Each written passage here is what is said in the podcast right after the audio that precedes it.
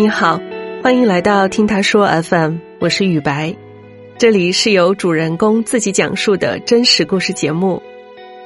我们之前发布过一些情感故事，讲述的是在恋爱后发现了对方的真面目，但这些案例呢，基本上都是个人道德行为方面的问题，比如看起来很完美的男友，实际上却脚踏几条船。今天的讲述者小青。所面对的问题却复杂的多，在爱情发生时，小青怎么也没想到，这位浪漫、温柔、体贴的男友，原来是一位比较严重的心理疾病患者。我叫小青，然后今年二十七岁，从澳大利亚回来了。之前的话是留在那边生物医学的研究所做研究员。在二零二零年的那个时候啊，我跟我的前男友是在我们澳大利亚的一个疫情互助群里认识的。他是中国的留学生，跟我一样有共同的教育背景，同时他有一个比较厉害的地方，他当时也在管理着一家学生的足球俱乐部。因为政府是提倡保持社交距离的，所以很多活动都改到了线上。然后我当时的日子其实过得蛮无聊的。正好当时澳洲那边就开放预约打疫苗了，我就在想，我好像很久都没有跟活人讲过话了，要不就当做是网友的第一次见面，所以我们当时就约了一个时间，然后一起去打疫苗了。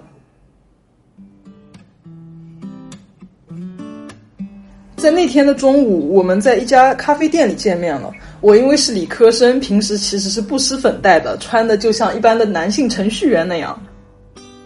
然后他喷着比较小清新的 GUCCI 的香水，发型也整理的比较好看，穿的就像三宅一生那种文艺风，在我面前让我有一种比较眼前一亮的感觉。哎，乍一看好像还蛮帅的。然后那天我们打完疫苗之后呢，我作为悉尼的东道主，就请他吃了一顿饭，我们就比较愉快的结束了第一天的见面。当时其实我疫情锁在家里的那段时间，看了几部偶像剧，像就是《想见你》这个剧，激起了我想谈一段甜甜的恋爱的想法吧。自从我们在悉尼那天见面之后，聊天频率是越来越多了，也给我们彼此就是都是锁在家里的这样一个生活带来了一些乐趣吧。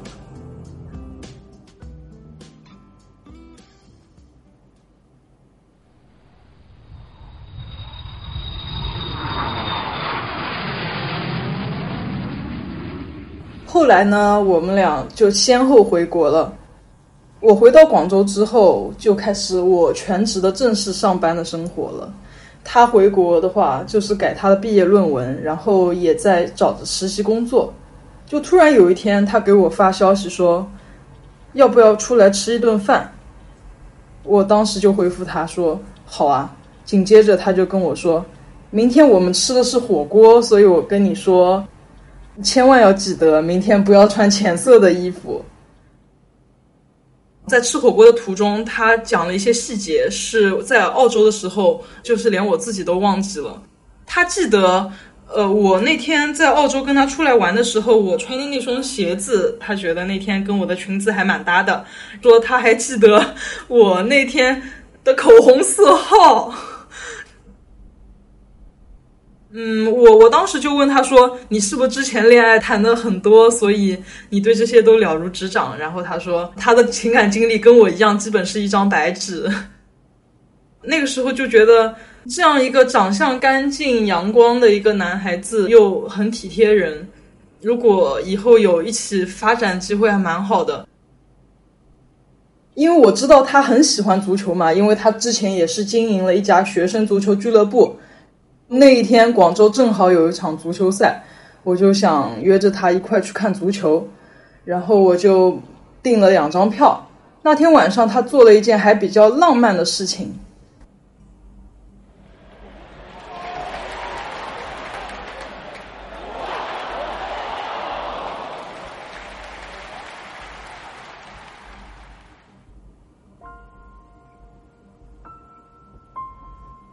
就是在看球赛的时候，他的状态非常非常的亢奋。那个时候正好是他喜欢的一支球队进球了，然后整个我们这个半场都在那边欢呼雀跃，所以我当时的目光是停留在球员和球门的身上的。突然之间就感觉脖子前面有点凉凉的，多了点什么东西，我才回过神来说他给我戴上了一条项链。当时因为是进球了，所以我本身肾上腺激素已经飙升了，然后再加上他的这个举动，我就整个人在当时就哭了，就是笑着哭。我第一次知道笑着哭是一种什么感觉，就是兴奋到极致吧。他的目光是。直勾勾的盯着球员，但是他不断的用余光在偷偷瞄我这里的反应。因为是在球场上的确认的关系，我们俩散步了二三十分钟。但是那二三十分钟呢，就跟之前作为朋友的时候互相插科打诨的感觉不太一样，两个人都很紧张，握着小手都能感觉到彼此出汗。也经历了比较长的一段时间的沉默，这个沉默不是尴尬，是因为我们俩太激动、太兴奋了。第一天成为情侣，是我们俩彼此生命中第一次认真的恋爱，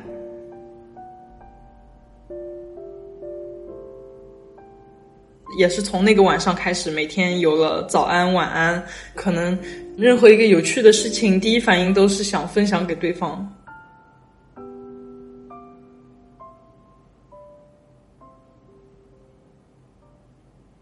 大概是谈了五六个月的时候，他跟我的聊天画风会有一些改变。有时候呢，我几个小时没有看手机，就会经常看到他发十几、二十条消息轰炸过来，开头都是“我好难过”。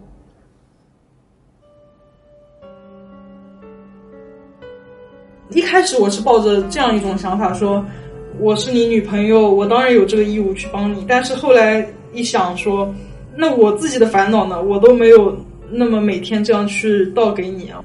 我很间接的跟他说，你有这些烦恼的时候，可能出去跑跑步啊，或者喝点啤酒啊，可能会感觉好一些，你这些烦恼就会消退。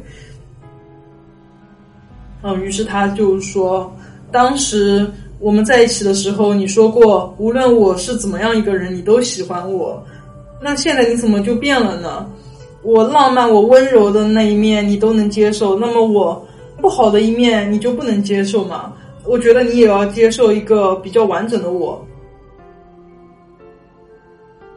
我当时觉得他这句话是没有任何问题的。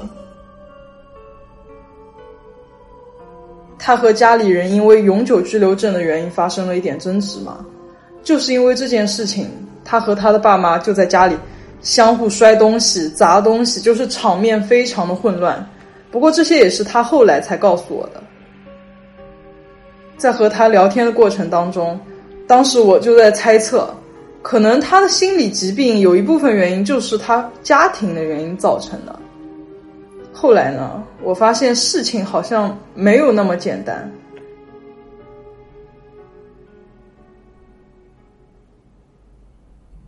之后啊，就是我日常安抚他，好像成为了一种常态。就我们聊天的话，百分之八十是比较开心的生活中的小事，百分之二十是他的一些负能量。因为我当时有好闺蜜是患有抑郁症的，我把她的一些表现去问了一下我闺蜜，我闺蜜因为是已经康复了嘛，然后她就说绝对就是抑郁症了。抑郁症的话就是。可能二十四小时里面有二十二个小时都是处在情绪低于海平面的一个状态，只有剩下的两个小时，你是受到外界的一些快乐的刺激，呃，才会开心。我想了一下，确实，我前男友跟我相处的时候，在我们地铁离别的时候，能看到他整一个捶胸顿足的那种感觉，可能他就是。跟我见面，跟我聊天，能给他带来一种情绪上的正面刺激。其实我们俩见面的频率还蛮高的，因为他当时已经在广州实习了，可能一周会有两三次的见面吧。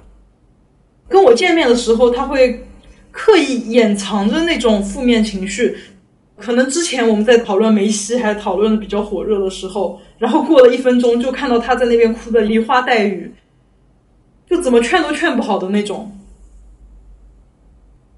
然后我发现他感觉很奇怪的，就不只是抑郁，他除了抑郁方面，可能性格上也是有缺陷的。就是那天吃饭，服务员端上来的菜嘛，我觉得那个菜还行吧，马马虎虎的样子。但是他就是觉得有一个菜烧的不是很合他的口味，他当即就跟那个服务员在那边理论了：“你们这个主厨是怎么回事？这种水平怎么好开店？”就在那边讲了五六分钟。他对服务员指责的时候，表情是。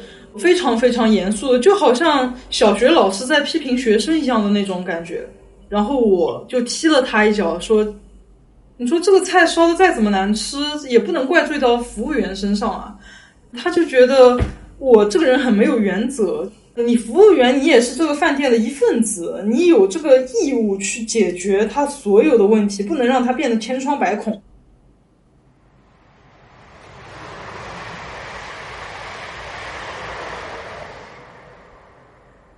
因为是那天三号线特别挤嘛，可能我们下的那个站点会有比较多的务工人员，他会看到一些长得比较像打工者的人群，他会在那边说，他们这样也不容易啊，一天累死累活十八个小时，挣这么几个钱有什么意思呢？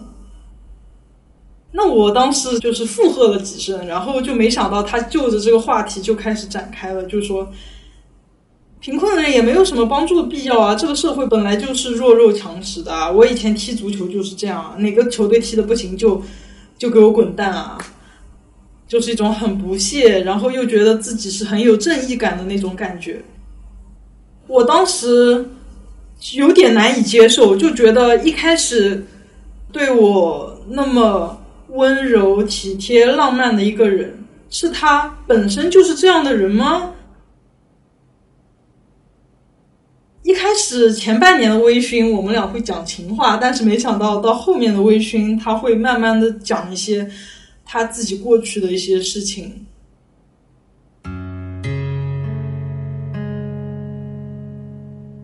就有一次，我们相约一起去一个酒吧喝酒，他当时有点酒醉三分，脸都有点微醺，变得有点红了。他坐在我的旁边，盯着我。就好像鼓起很大的勇气和我分享了一件事。就在这之前吧，我一直知道他当年是在澳洲的一个学校里面的足球俱乐部，当时嘛有一位兄弟跟他反目成仇了，我以为他俩发生了一点小摩擦而已，但是没想到他告诉我的真相是，因为他在和对方产生争执的时候，他把他的兄弟打伤了，而且还把对方打进了医院，打得很严重。他说的时候呢，表情其实是平静的，但是又有点带着内疚，眼神不知道瞟向哪里。听到这里，我不知道给他什么反应好，因为我当时是这样的，有点发抖的感觉，甚至会开始害怕起来。下一次被打的人，会不会轮到我？我又会用什么样的方式去逃脱？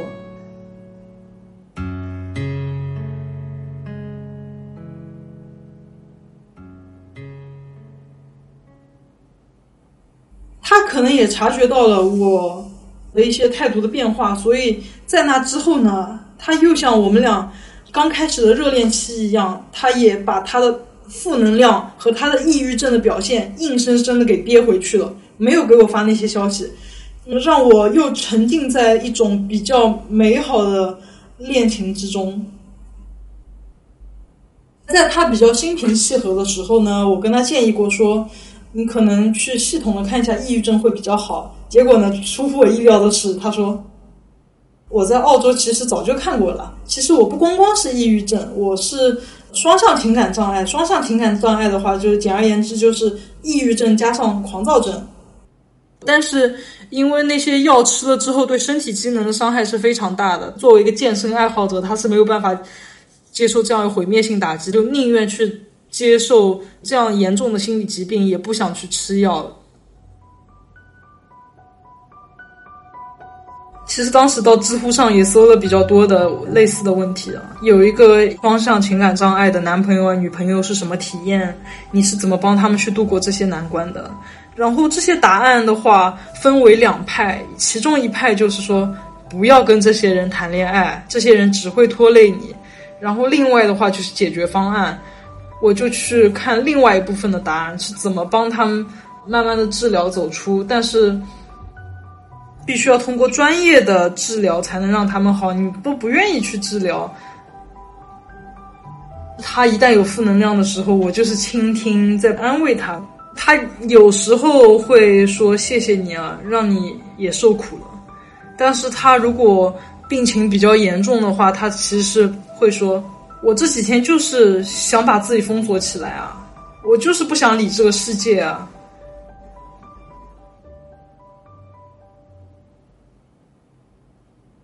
第一次毕业论文没有通过，那个时候其实他导师非常非常严格嘛，然后他就把他最心爱的一个耳机都摔坏了。他也是那天在朋友圈发了条仅我可见的，就是头发上面空了一块，都手上抓下来，头皮上还有血斑的那个照片，还把他的头发都抓下来了几大把。没想到其实他是因为狂躁发作了。我当时在想，说你这种怎么好发到朋友圈，让你爸妈让所有人都看到？他后来就跟我说，是仅我可见的，但是又不好直接私发给我嘛。呃，我会跟他说，我一直都陪伴着你的，你如果有什么不开心的，你都可以告诉我，我是这个世界上最能理解你的人。嗯，当时给他打电话联系不上之后呢，过了大概一个小时，他就主动给我发消息了。只发了四个字，我好难过。过了两个小时，他就跟我讲了一下，说我现在已经有进步了，只是弄伤了自己，不会再弄伤别人。当时其实理性上啊，觉得是不应该跟这样的人谈恋爱，但是我当时想，我还是有这样的责任在。可能我做女朋友的话，其实能做到这样，真的已经比较仁至义尽了。我又不是医生。我不能给你开药方啊，也不能去给你做一些很专业的疗法。其实最后一次冲突，他没有像之前的那些事情那么大那么严重。之后呢，就拉着他一起去看《脱口秀大会》这个节目了。他就是看着杨笠替女性发声那些观点，他在那边就听得不爽起来，之后对着我在那边吼。就莫名其妙在那边开始发火了，就觉得我就是那样一个人，我就是跟杨笠一样超级极端的人。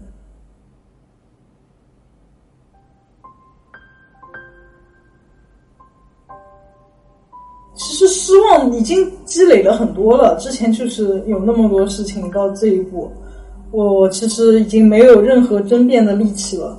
其实我知道我们的关系应该是彻底的崩塌了。他在隔了三天的那个半夜呢，给我发了条消息，说都是我的错。我其实我当时心里是毫无波澜了，我就说要不今天我们就说说清楚吧。然后他就把他的信发过来了，信里面有一段话是这样写的。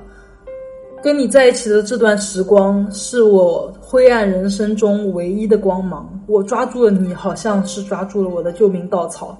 可惜你这么好的女孩子，我却没有好好的珍惜你。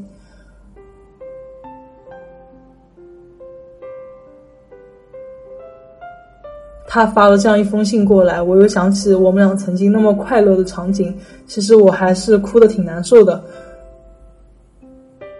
就我以后再进入到亲密关系的时候，我一开始我就要把底线给立好，我不会再无原则的去包容啊、宽容啊，我不能让我自己受伤啊。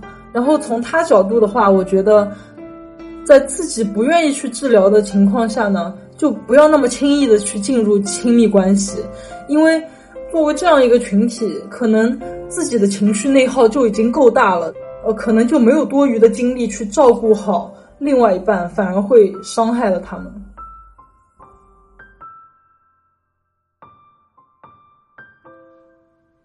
你现在正在收听的是真人故事节目《听他说 FM》，我是主播雨白。跟本故事有关的更多的细节、图片和文字，我们都在微信公众号“听他说 FM” 同步推送，欢迎关注。如果你想分享你的故事，或是倾诉你的困惑，请跟我们联系。